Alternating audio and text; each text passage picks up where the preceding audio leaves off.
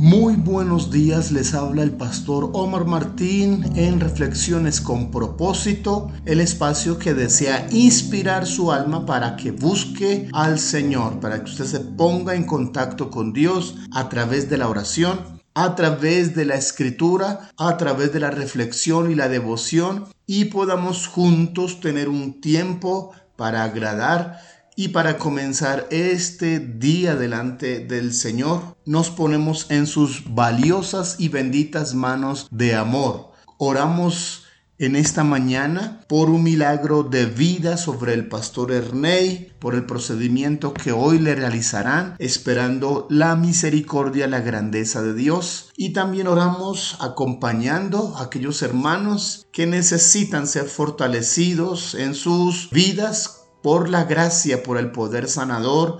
Oramos por las familias, oramos por las empresas, por la situación económica, por nuestro país. Oramos por el sector médico, por todos aquellos profesionales que están batallando, que están cuidando de vidas en los hospitales, en la SUSI. Oramos por ellos, por sus familias, bendecimos sus vidas y pedimos que sobre ellos sea la cubierta, la protección del Dios misericordioso por esa labor maravillosa que a diario prestan cuidando a otros para que puedan perseverar en la vida, porque Dios está a favor de los que son defensores de la vida. En esta mañana, para reflexionar y orar, continuamos estudiando el libro de Esther en el capítulo 2. Allí aparece historia de cómo Esther intervino en el gobierno persa. Quiero recordarles que en el libro de Esther ella es tipología de, de la iglesia. Y Mardoqueo, su tío, aquel que la adopta, aquel que se hace cargo de ella, representa la obra de Dios, la obra del Espíritu Santo sobre la iglesia porque una huérfana, una mujer desamparada, una virgen sin futuro, ahora llega al palacio y se convierte en la primera dama, en la primera mujer, la principal, y es la acción de la iglesia, es lo que Dios quiere hacer en nuestros días con la iglesia, aquellos creyentes que hacen parte de los discípulos seguidores de Jesús sacarnos de ese estado de abandono, sacarnos de ese estado de pecado y llevarnos a un lugar de privilegio. Dios nos dio un lugar de privilegio. Dios nos dio un lugar de impacto, de influencia. Dios nos dio y nos quiere dar un lugar donde podamos contribuir al bien de la sociedad como iglesia. Nos sacó de ser cola para hacer cabeza, así dice la escritura. Ahora somos por la bendición de Dios cabeza y no cola. Leemos en el capítulo 2 del libro de Esther, el verso 17 dice, y el rey amó a Esther más que a todas las otras mujeres, y ella halló gracia y benevolencia delante de él más que todas las demás vírgenes, y puso la corona real en su cabeza y la hizo reina en lugar de Basti. Hizo luego el rey un gran banquete a todos sus príncipes y sus siervos, el banquete de Esther, y disminuyó tributos a las provincias e hizo y dio mercedes conforme a la generosidad real.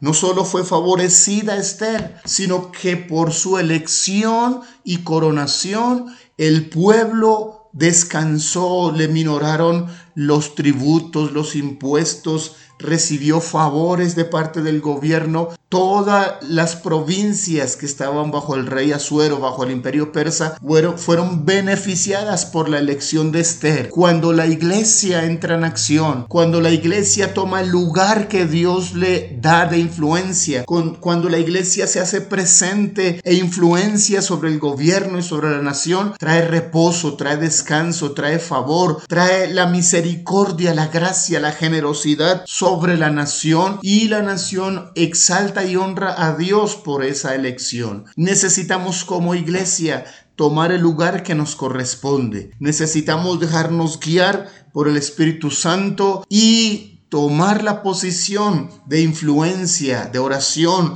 hacia la nación. No solo es beneficia de la iglesia, sino que la nación entera. Porque cuando gobierna el justo, el pueblo entonces se alegra, dice la escritura. Cuando gobierna el pecador hay dolor, hay sufrimiento y la iglesia influencia sobre el gobierno para que éste sea favorable, sea justo, sea honorable con la nación. Y necesitamos orar para que en estos días como iglesia podamos influenciar, podamos aconsejar y podamos ser de impacto para la nación y traer beneficio y descanso y paz y sobre todo la esperanza del Evangelio sobre toda esta tierra.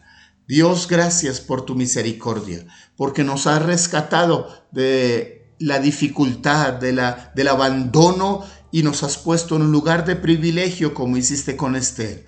Ayúdanos como iglesia en este tiempo a hacer lo correcto, a traer beneficios sobre la nación, a traer paz, descanso, que se disminuyan los impuestos de injusticia, el tributo que carga los hombros de aquella población que no alcanza su salario. Señor, que sean tenidos en cuenta los pobres, los menos favorecidos, que haya justicia, que haya misericordia y que este tiempo que ha sacudido al mundo entero esta pandemia traiga buenos resultados, traiga leyes justas, traiga ayudas hacia aquellos que necesitan en la educación, en la alimentación, en el pago de los impuestos. Oramos tu favor sobre esta tierra, sobre las familias, sobre los necesitados, en el nombre de Jesús. Amén.